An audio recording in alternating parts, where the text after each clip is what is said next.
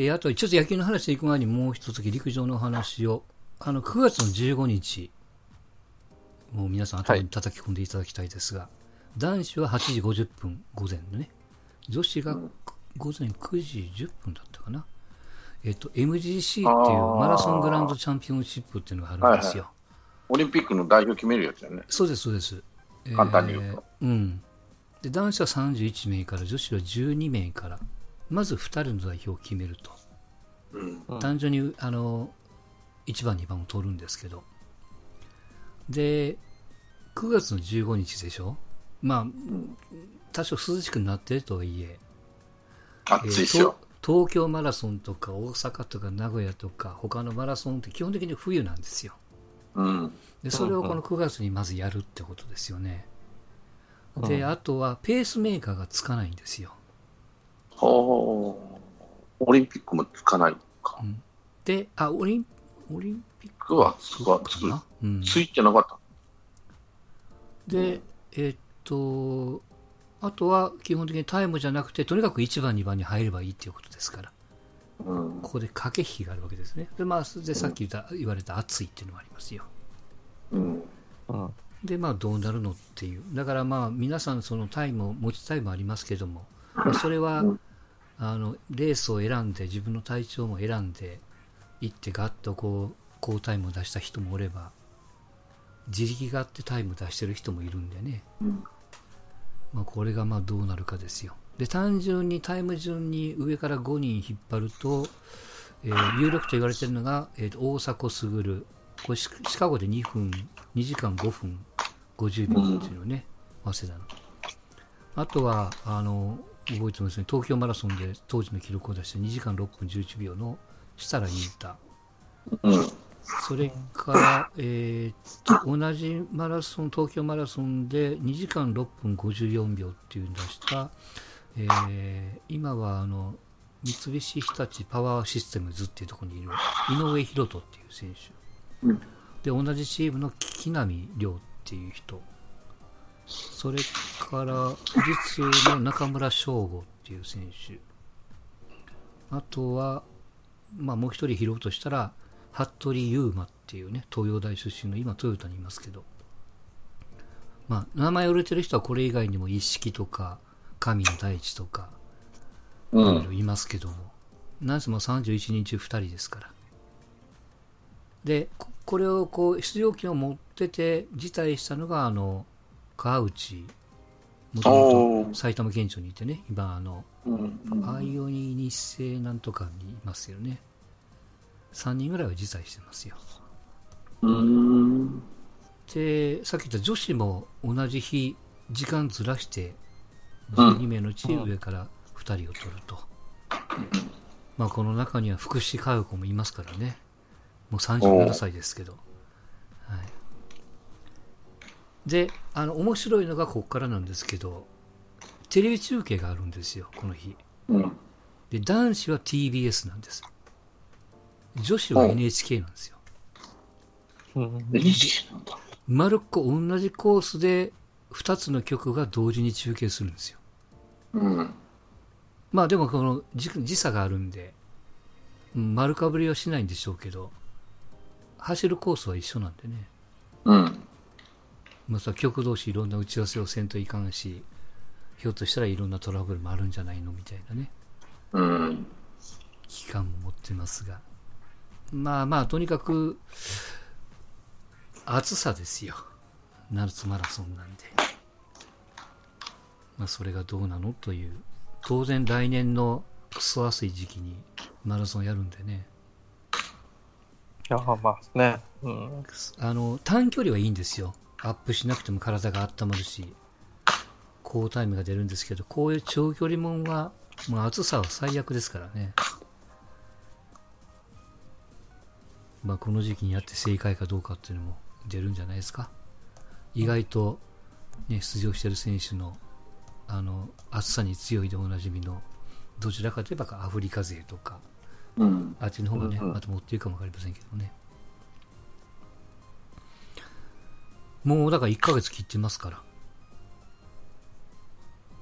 で、残りの1人は、えー指名指定した3試合、3レースの中で、えー所定のタイムをクリアして、なの多分その中で1番を取ると思うんですけど、その指定タイムを超える人がいなかったら、この、えー MGC の中の3番目の選手を3人目としてうん。挙げるということですから、まあ、そういう意味では非常に分かりやすくなったかなというところです。はい。で、えっ、と、ここからまあ野球の話になりますが、うん。ここでもちょっといつメッセージ、メールをいただいてるので、ご紹介をしますが、はい。うんえっ、と、おいよさんからいただいてます。えっ、と、ガッツポーズ連発の明石商業監督が日本高野連から注意されましたと。うん。負けチームに敬意を払っているかといえばどうなのかと思います。教育が目的であるならガッツポーズは必要ないかもしれないのですが、あの喜ぶ姿を見るとスカッとして気分良くなってしまいます。個人的に応援している監督であり、高校なのでひいき目に見てしまいますが、皆さんのコメントを聞きたく思いますと。うん。どうですか？ガッツポーズ。まあ確かにこう、わちゃわちゃやってた監督ですけど。別に何がわかんのかなと思ったんだけどね。うん。まあね、まあどう、こうやれんは、こうやれんね、もうどうでもいいわ、俺、今回の件で。もうバカじゃねえ。だったら行くな、バカと思って。日の丸の話ね。うんああ、ふざけんなと思ったけどね。まあまあ、それはちょっとだたら後で聞きますけど、まあ、まずこのガッツポーズは、これあれ、だから、監督がやるから怒られるんですか、あの派手だっていうことでしょ？うん派手派手なことをしてるじゃん、ガッツポーズって。もちろん選手もガッツポーズするじゃないですか。うん、だから選手にも怒ったんじゃん。怒ったというか注意してたじゃん、いろんな人に。うんうんうん誰だったっけ？西君かなんか。えーっと、去年の西か、あ岡山のピッチャー。はいはいはい。うんあ彼もう吠えまくってたじゃん。うんもうワンストライク取るたんびにわーわーわーわーやってたじゃん。まあ、あれ、ちょっと俺もやりすぎかなって気はしてたんだけど、うん注意されたんだよね、彼もガッツポーズで。うんそうね。うんうん。だからガッツポーズ気にならないんですよ、高野連は。うんうん。いやだから派手なまあガッツポーズじゃなければいいわけでしょ、ほどほどの。まあ、そうそう、手をぐっと握る程度とかね。うんうんでも、あのガッツポーズがあるから、今の子があのおじさんについてって、ベスト4になってんだよねっていう。うん、だから、その選手の掌握術としてね、うんまあ自然に出てるとは思うんだけど、有効な手段なわけですよ。監督の指導方法の一つをね。はいはい。盛り上げる手段の一つですわな。そうそうそう。今時の子をなんとか、こう、おおじさんがさ、うん指導していこうと思ったら、ああいう一緒になってやるっていう方法もある、あの人のキャラクターも込みで、で、選手が、まあ、喜んでというか、うんやってやって、それを考えると、うんどう言ったらいいの？うん。あの、それも込みでいいんじゃないの？と思うわけだね、俺は。うん気に入らんねやっていうよりも、うん、選手と一緒に泣いてる監督も注意しろよって、だったら、なわけよ。うん。だから、その、相手への敬いがないっていう、言いたいのかもしれないけどね。うんうん。ちなみにあの、狭間監督って僕と同い年ですからね、あの人。うん。55のはずですよ。まあ、まあでも同じガッツポーズをしても派手に見える人と見えない人といるし、まあその基準は感覚でしかないからね。あれ、警察と一緒でクレームがあったら注意するのかね。それとも高野連の見てる人の判断なんですかね。いや、あの、後ろで見てる人、うん。あの、じゅ一番いい席で見てる人、ぼ帽子かぶって。うん、あの一番いいあのバックネット裏、ちょ ちょっと横でさ、もうふんぞり返って見てる人、はいはいはい、そうね。言ったら腹立つガラガラの席やね、あれね。ガラガラの席で一番いいですけど、まあ、ああそこどかんかいと思うよ、俺。うん。身内は上でいいやんね、本当に。そうそう、なんでラガーさんのことやいのやいの言うくせにやな、まだ何ふんぞり返ってそこで見とんねんと思うよ。そうそう。誰のための野球大会ですかと。うんちょうどね、その放送席みたいなのあるから、そこに一角囲んで、そこに座りゃいいのにね。何人来てるか知らんけども。毎回。ジャンコさんいかがですか？ガッツポーズ。は。うん、まあ、どうでもいい、どうでもいいというか、めんどくせえ、めんどくせえな、としかも思えないですね、もう。うん。何を守りたいのかがよくわかんないですね。僕からしてみたら。まあ、これもあの注意ち、注意するんならどこまでがいいかってちょっと意地悪な監督やったらね。どこまでのガッツポーズならいいのかと、うん。は派手なっていうのはどこやと。みたいなねなんか線引きをもらうといいですよねうん、そうですね。こなんですかね、このこ教育だからっていう方向性がプロ野球って、プロ野球じゃないわ、うん高校野球の繁栄に役に立ってるんですかね。どうなんですかね。なんか、ね、時代、いやいや、だから、あの時代っていうのも変ですけど。うん教育っていうんであればね、現代教育とずれてるんじゃないっていう話なんですよね。うんその高高野連のお考え方が。先生っていうもの、まあ、その相手を敬うとかいうのと、ね、違うでしょって話になる。感情をこう、今時の子は感情を表に出すって子はなかなかないわけじゃないですか。うんそれを感情を表に出して、その、えー喜んだり悲しんだりね、泣いたり笑ったりするね、奥側なんかニコニコニコニコしてピッチングしてんじゃん。いやいやそうねあれも一種の感情を表に出してや野球をやってるということで、まあ、共感を得るし、彼の感情、うんあの豊かな感情表現というものを教育してると、俺は、おまあ、全員の解釈してあげますけどね。はいはい。うんその一環でガッツポーズっていうのがあるわけなのうんで、うん、そそれが気に入らないっていうのは、どこをどう思って気に入らないって言ったら、その相手のリスペクトがないっていうんだったら、ね、うん、終わって一礼してる姿を見てリスペクトがないと思いますかって言いたくなるんやけどね、俺は。うん、監督さんにしても選手にしてもね。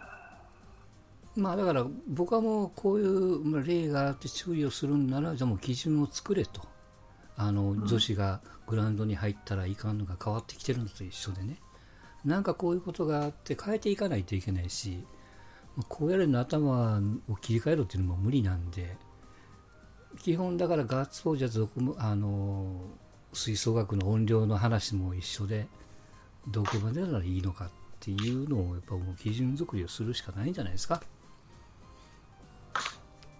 あともっと突き詰めていくんであればよくね監督さんは抗議権がないわけじゃないですか自分で言ったらいかんですよね生徒に、うんうんう。うんんで、まあ、今回も多々あのボランティアの審判さんには非常に申し訳ないけども多かったですね。誤審がめちゃくちゃ多かったですよ。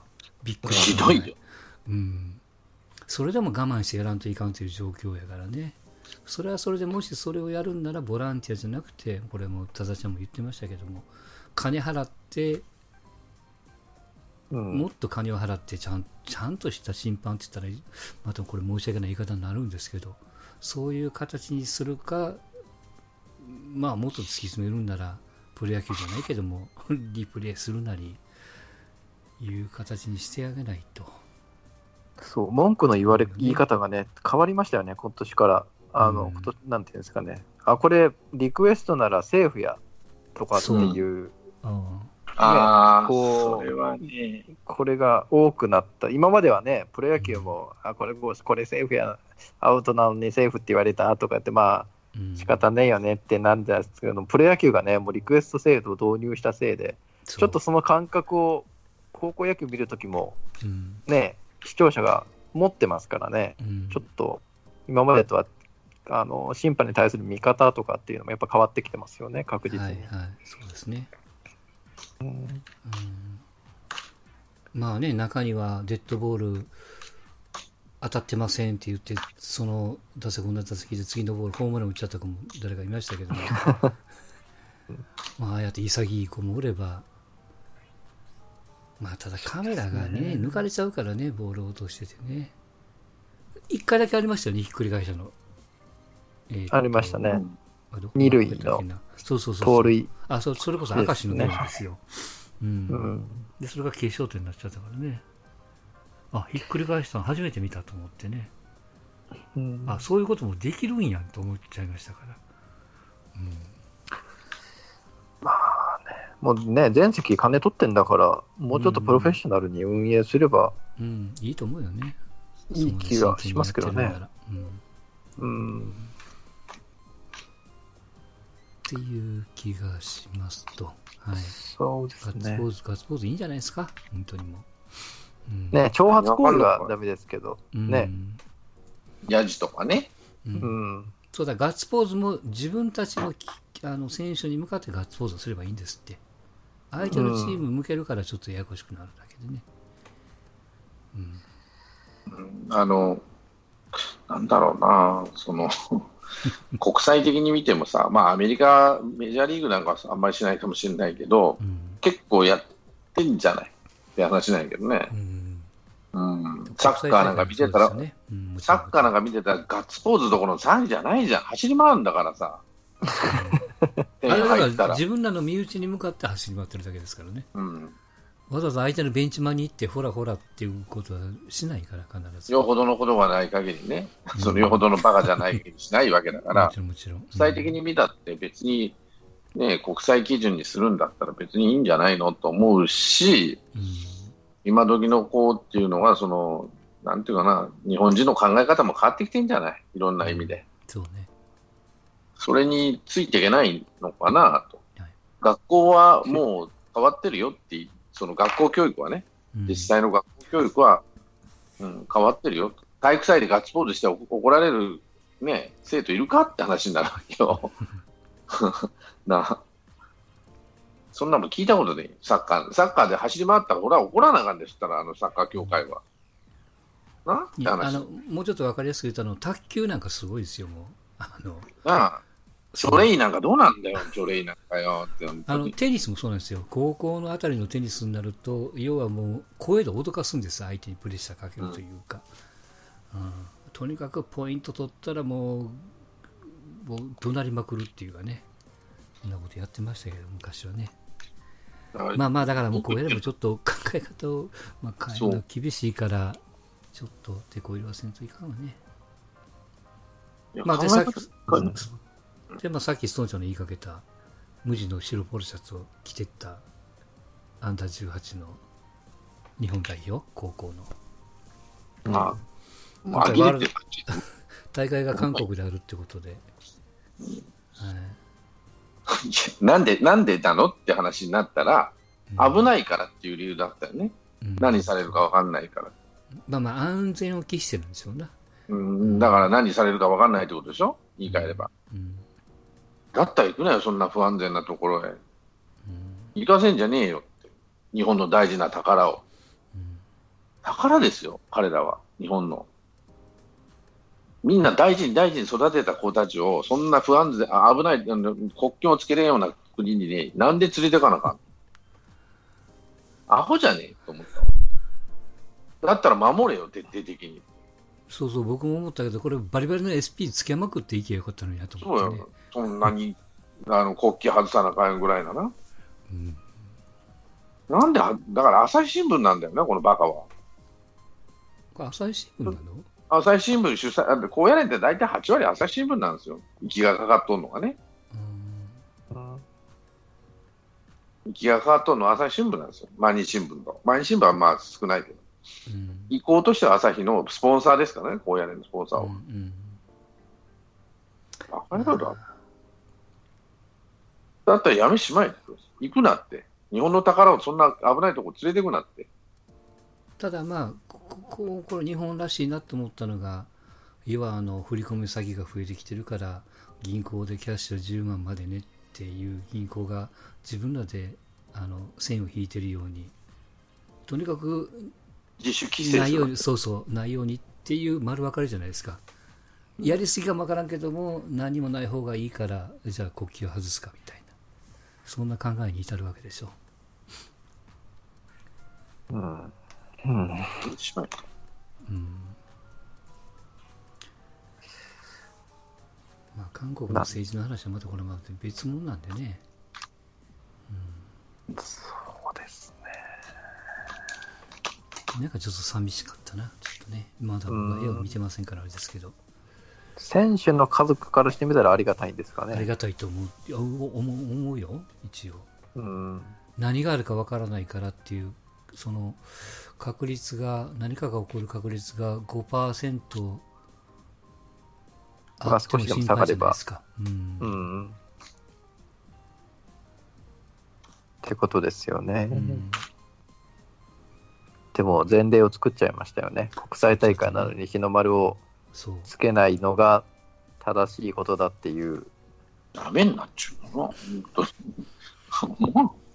うんまあ、うん。ういや、というかね、もう、それはひどいっていうのは、本当にね、だったらユニフォームの日の丸も外してやれよって。もうそんそこまで言うんであったら、ユニフォームは日の丸つけるんだからね、左胸か右胸か忘れちゃったけどさ、うん、そんな国あるかって、舐めてんのかって、韓国を言い換えれば。韓国韓国人を舐めてるよな。何しでかすかわからんと、あいつら。日の丸にいたらカーッとなって何しでかすかわからんやつだよ。韓国人舐めてるっていうか、バカにしてんだよね。言い換えたあれじゃないですか？あの、わかんないけど、ひょっとしたら、まあ、公にはなってないけども、何かしら脅迫的なものがあったとか。うん。だったらそうやって言えばいいじゃねえか。だったら最初から行くなってバカ。まあ、行くなっていうのもな。まあ、でも、だってさ、韓国、まあ韓国でやるっていうのは決まってるの分かってんだけど、韓国人の節度がないって言ってるようなもんだよ。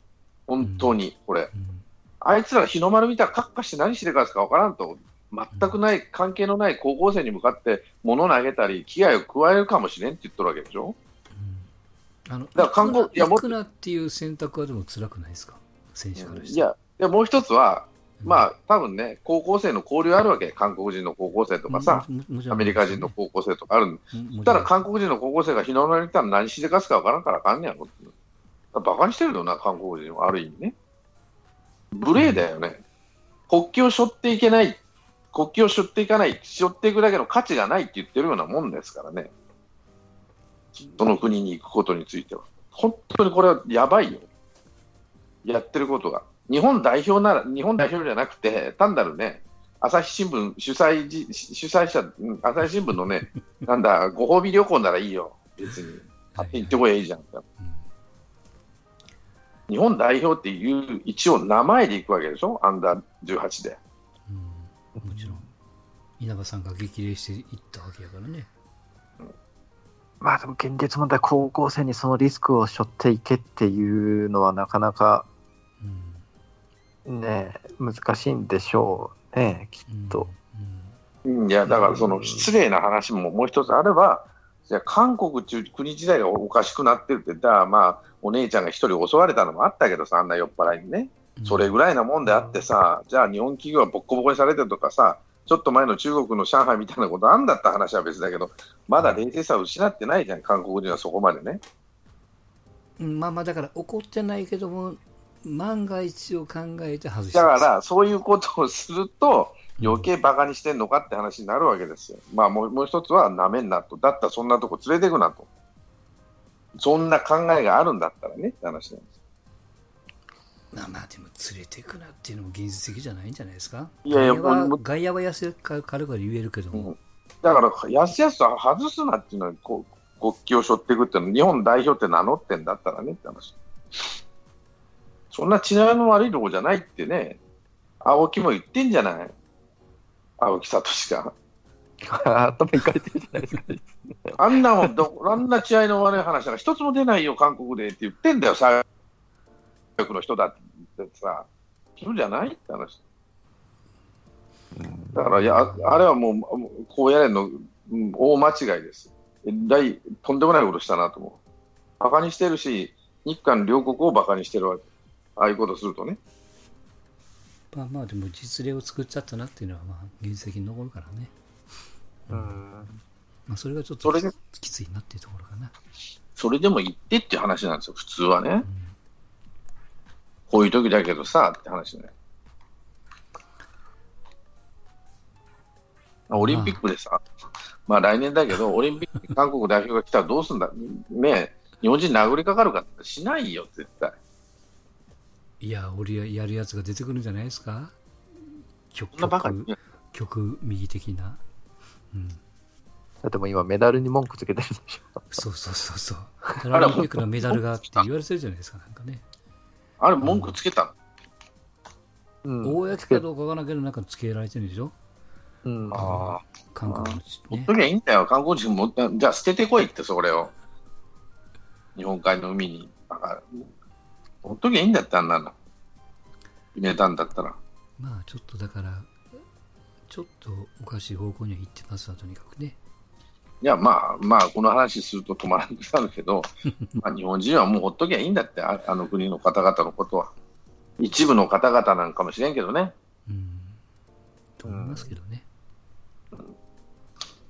そうですね。はい。